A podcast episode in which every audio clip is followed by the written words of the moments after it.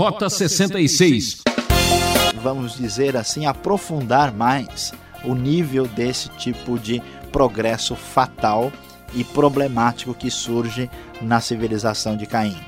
Aparece uma poesia na Bíblia.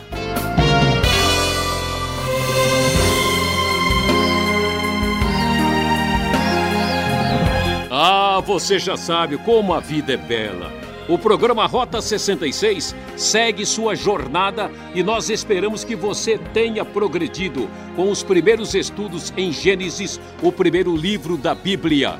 Hoje, o professor Luiz Saião fala sobre o progresso fatal, a fuga de Caim depois de matar o seu irmão e leva para um lugar onde é formada a primeira cidade no mundo. O resultado você vai conhecer agora.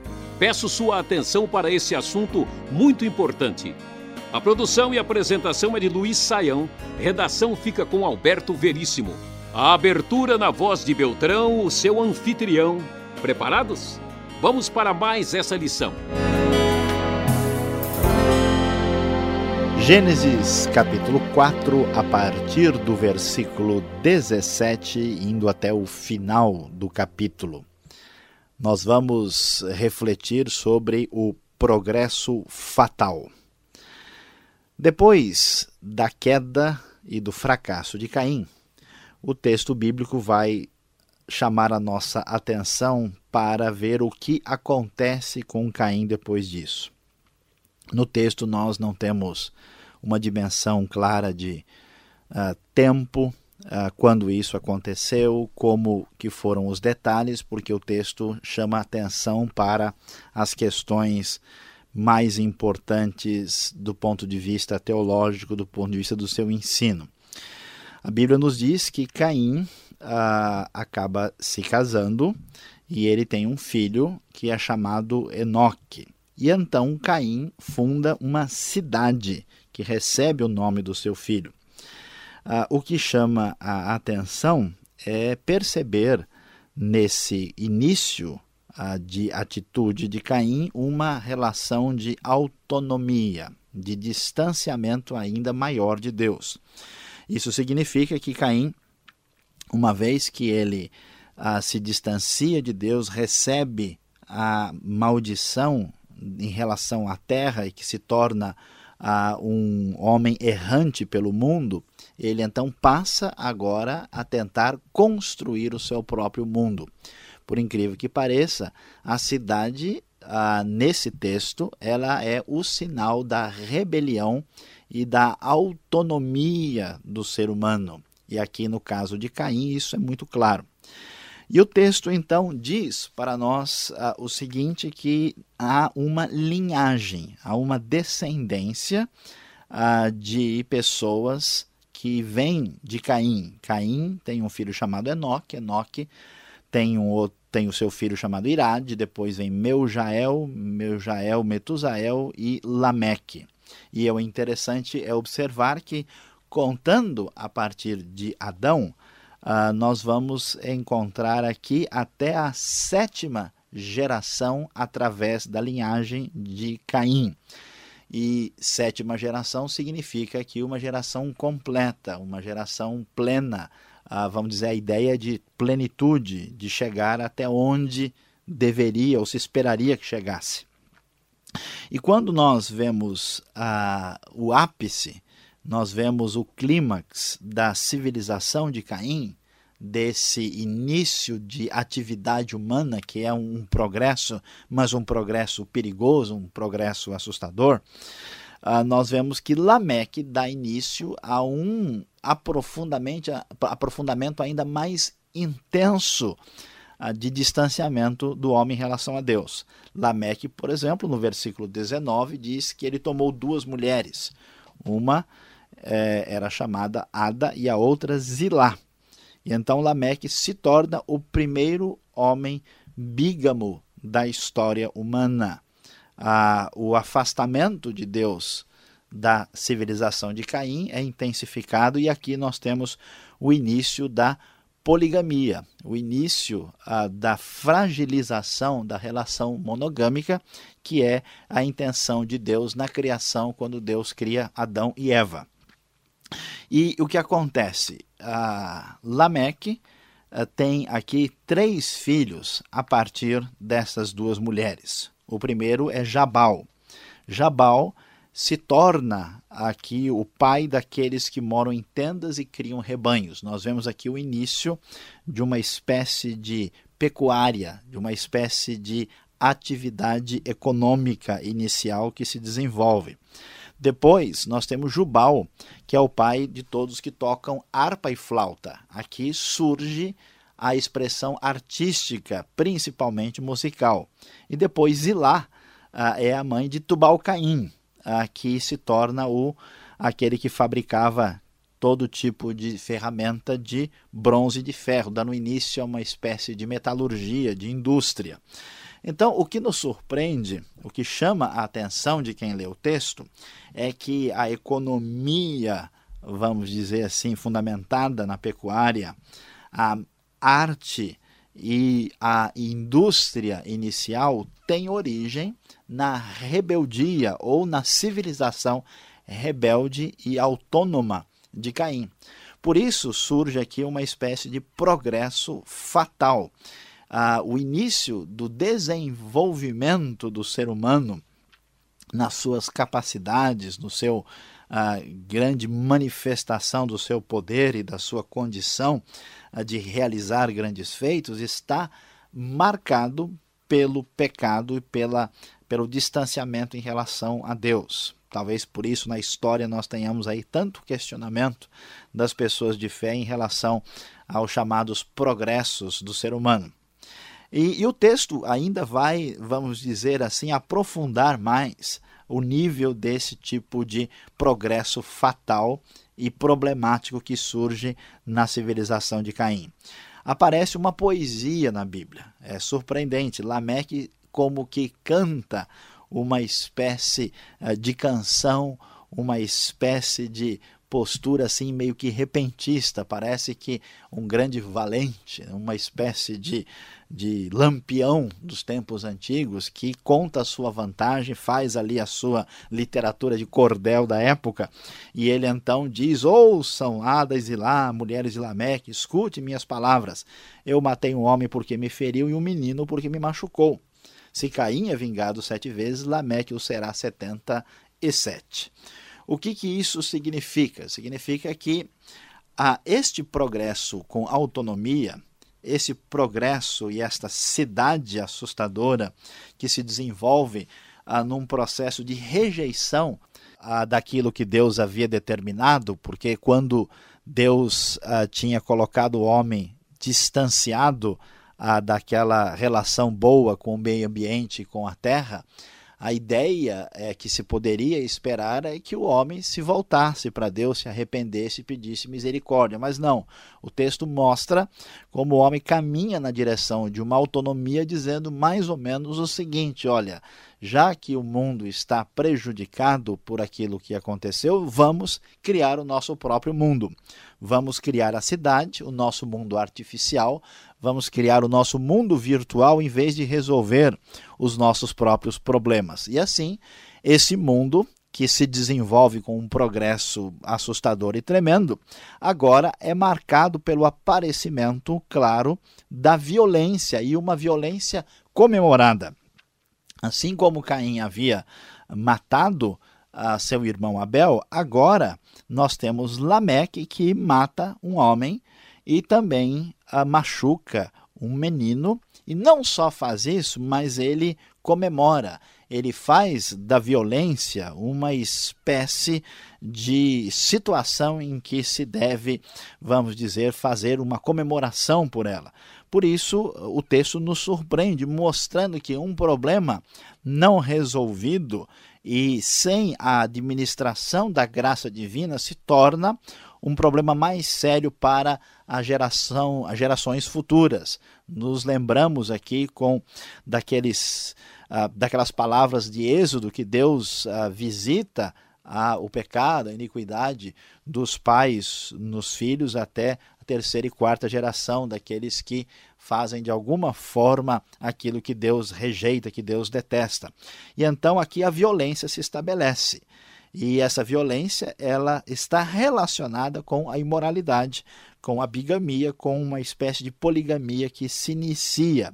E o que surpreende é que Lameque agora toma indevidamente a palavra divina e amplia em seu próprio favor. Ele disse: Olha, se Deus foi bondoso com Caim e colocou um sinal que ele não poderia sofrer a vingança da sua má obra, eu ainda o serei muito mais protegido. Lameque é um péssimo teólogo que, ah, vamos dizer, é capaz de ah, mudar o significado original da graça de Deus em seu próprio favor. Enquanto isso, a Bíblia vai nos mostrar que, apesar dessa cidade assustadora, apesar desse progresso humano autônomo, fatal e perigoso, Deus continua trabalhando sem que muitas vezes o homem perceba. Então, o que se imagina? Puxa, Abel, a grande esperança de que Deus pudesse construir uma linhagem abençoada e marcada pela graça, se foi. Agora só temos Caim. Caim é, está totalmente afastado de Deus e criou uma civilização, um progresso é, tremendo, marcado pelo mal e pelo pecado. Será que finalmente nós vamos ver um desastre? Será que o mal haverá de triunfar?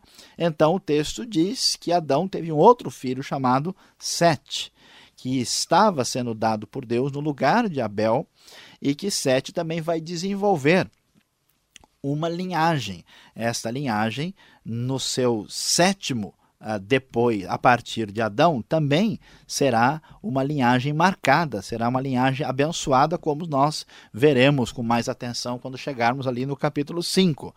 Mas o texto termina de maneira muito especial dizendo o seguinte: nessa época começou-se a invocar o nome do Senhor, ou talvez o sentido do original possa também ser começou-se a proclamar o nome do Senhor, mostrando que Deus estava criando pelo seu poder e pela sua graça uma geração que estaria se opondo à geração, à civilização de Caim, tendo a relação de dependência de Deus como a a relação fundamental com Deus. Então, nós aprendemos essas lições importantes, esses, eh, eh, esse foco é, principalmente teológico aqui ah, da civilização de Caim em contraste com a intervenção divina trazendo o nascimento de Sete.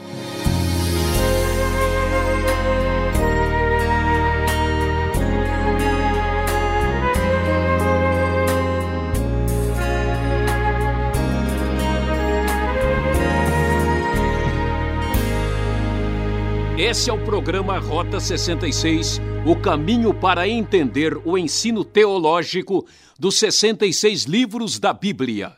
Nosso assunto de hoje é o progresso fatal. E o nosso texto está em Gênesis capítulo 4, verso 17 e 23. Esse Caim era de morte mesmo, né? Tá vendo o que acontece quando a gente quer fazer tudo sozinho? Gostaríamos de saber de onde você está nos ouvindo. Mande sua participação escrevendo para a Caixa Postal 18.300, CEP 04626-970, São Paulo, capital. E o nosso e-mail é rota66 transmundial.com.br. Rota 66 tem a produção e apresentação de Luiz Saião, redação Alberto Veríssimo, locução Beltrão uma realização transmundial. Antes do final do programa de hoje, ainda tenho uma curiosidade. Aonde Caim arranjou uma noiva?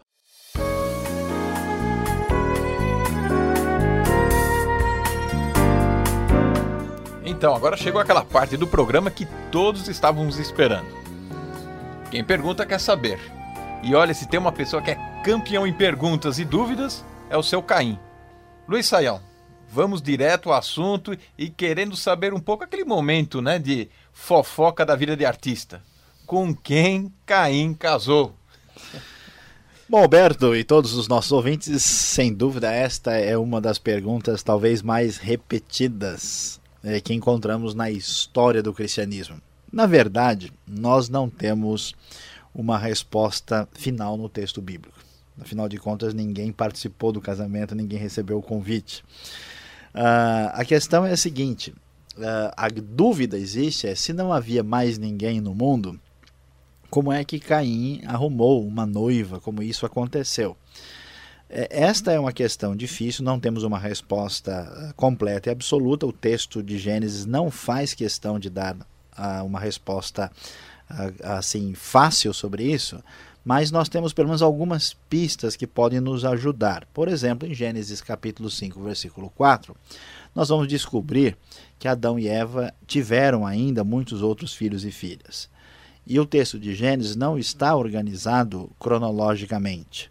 Não sabemos quando Caim casou. Caim se casou, talvez, muito tempo depois. É possível que ele tenha se casado com uma das suas eh, parentes, não necessariamente irmã, poderia ser até sobrinho ou qualquer coisa assim, muito tempo depois. Essa é a única possibilidade de explicação que encontramos só com as informações que temos no livro de Gênesis. Mas é assim é sensato dizer que nós não temos uma resposta final e absolutamente completa para essa questão. A probabilidade maior é que ele venha a ter se casado com uma pessoa das, dentre os seus próprios parentes. É, o nosso problema é que nós estamos lendo a Bíblia naquela maneira corrida e achamos que de fato Caim, depois de tudo que aconteceu, na sua saída, a primeira coisa que ele faz, né, é, é fugir com a noiva, né? Então, não acontece isso, como acontece nos filmes, né? Lógico que aí, ah, você bem ressaltou, é uma questão eh, cronológica que os fatos não estão organizados assim. Mas o tema todo do programa até agora foi o progresso. E o progresso, pelo que você me disse até agora, veio da geração de Caim. Não é? E aí? Progresso então é pecado?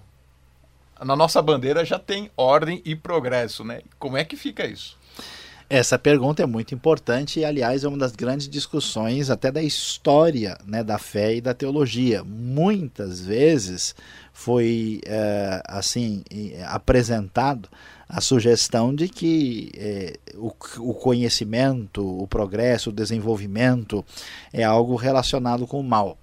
Uh, isso uh, não faz sentido porque a razão por que Caim foi capaz de progredir a razão por que houve tudo aquilo que aconteceu, na verdade, está relacionado com a capacidade que o ser humano tem, com a sua inteligência, que é dada por Deus. Então, o progresso humano é causado ah, por causa do fato de sermos imagem e semelhança de Deus e termos condição de fazer isso. O problema não está no progresso, mas no contexto onde o progresso aconteceu progresso de Caim foi marcado pela autonomia. Como o ser humano é pecador, infelizmente, às vezes, ele encontra a condição de desenvolver o seu potencial motivado de maneira incorreta e errônea. É como aquele indivíduo que, movido pela inveja, ah, e pela raiva, ele é capaz de se desdobrar e, e ultrapassar-se a si mesmo para conseguir aquilo. Então, o progresso em si não é problema. O problema é o que está por trás dele. É possível haver um bom desenvolvimento de maneira saudável com submissão a Deus. Então, com isso, a arte, a música, assim como né, a grande dupla caipira da época, né, Jubal né, e Jabal, começaram né, no campo das artes não é errado a gente gostar de música ou apreciar a arte feita, digamos assim, entre aspas, pelo mundo, né? E aí? Artista é complicado mesmo, né? Podemos aí descobrir a causa, o que está por trás de, né, da essência da arte? É, a, a questão da arte se tornou mais complicada do que a questão do progresso. Por quê? Porque uh, a, a, fé, grande parte dos teólogos, dos grandes nomes da história tiveram um pouco mais de medo da arte porque a arte parece que sempre esteve um pouco mais maculada. Mas, novamente, a relação é semelhante. O problema da arte foi, por exemplo, a questão uh, da idolatria. É, então, até mesmo a música, quando ela foi restringida no decorrer da história, o receio é que ela tomasse o lugar ah, do próprio Deus no processo. Então, nós vamos ver que não é verdade isso, porque Deus mesmo é, escolhe artistas para desenhar o tabernáculo. Nós vamos ver uh, mais tarde que a, a, música e a poesia de Salmos, que é uma arte, ela tem uma inspiração divina.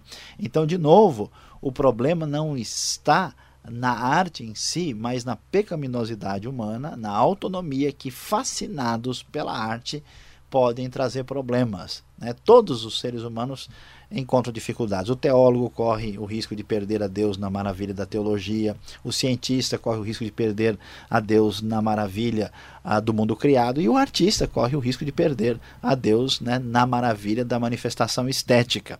Portanto, não há um problema na arte, o problema está no homem. Tudo isso permeado pela graça divina. Né? Tanto a arte, ou mesmo a cidade, o progresso, tudo acontecendo com a permissão ou mesmo com a chancela da graça de Deus. Em tudo isso podemos ver assim. O problema é que o homem estava deturpando aquilo que Deus já colocava no coração do homem. Agora, a poligamia, que entramos neste assunto. Começamos com o casamento de Caim e vamos terminar a nossa pergunta com a poligamia que encontramos no texto de Lameque, Lameque até agora, né? Deus aceitou isso? Como podemos entender e visto que hoje em dia há alguns que ainda pregam bigamia e uma família um pouco mais anexa, né? Como é que ficamos com isso? Nós vamos observar que a questão se torna mais complicada depois pelo fato de nós termos patriarcas que são polígamos e vamos dizer a ideia de que Deus aceitou a poligamia porque no Antigo Testamento se tornou uma, um elemento normal e que é uma questão meramente cultural. Mas não é assim, porque Deus nunca ah, propôs a poligamia. Deus criou novamente Adão e Eva. Então Deus não aceitou, Deus tolerou a poligamia até que viesse a manifestação plena da verdade em Cristo, mas a poligamia, o nascimento dela é marcado pela maldade e pelo pecado. Então, a poligamia não é uma alternativa na fé cristã. Ela é, sem dúvida alguma, uma espécie de desvio da norma e uma família polígama nunca vai ser algo realmente abençoado por Deus, não é uma alternativa. Deus tolerou historicamente, mas isso não quer dizer que ele a aceitou e muito menos que ele a planejou. Tá aí um texto que quando vamos olhar para o Novo Testamento nem aparece mais, né? De forma alguma. Pelo contrário, o homem deixará a, né, o seu pai e a sua mãe e se unirá à sua mulher. E é isso que Efésios 5 vai nos dizer. Não vai dizer as suas. De forma, algum, de forma alguma.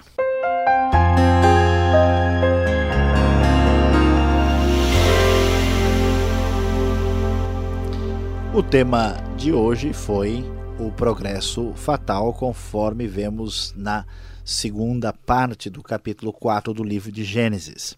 E aqui nós temos ah, lições muito importantes para a nossa vida que certamente vão dirigir mais adequadamente o nosso rumo.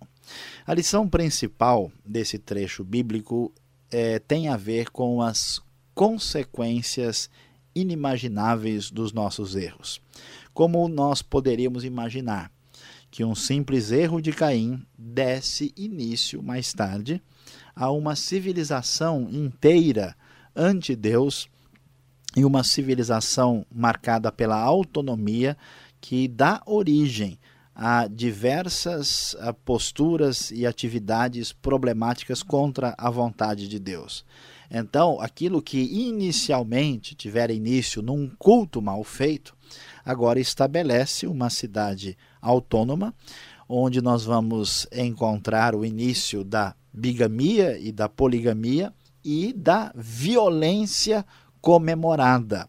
Então, observamos que as coisas ah, terrivelmente assustadoras tiveram início muito pequeno. Portanto, nós devemos refletir contra grande parte da nossa maneira de pensar nos dias de hoje nas consequências dos nossos atos.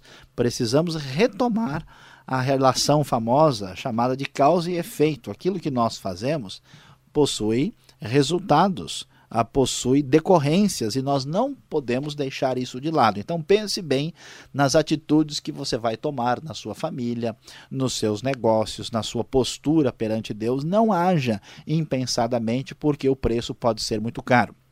Ao mesmo tempo, nós temos uma segunda lição importante. Deus não dorme, Deus continua ativo.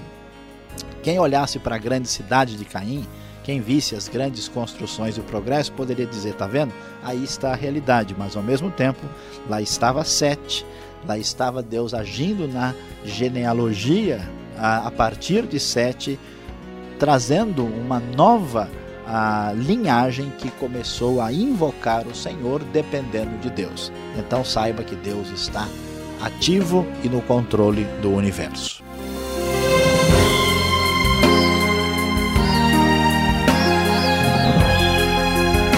Terminamos aqui mais um programa Rota 66. Lembre-se, sintonize essa emissora nesse mesmo horário, pois ainda temos muito chão pela frente. Um forte abraço e até lá!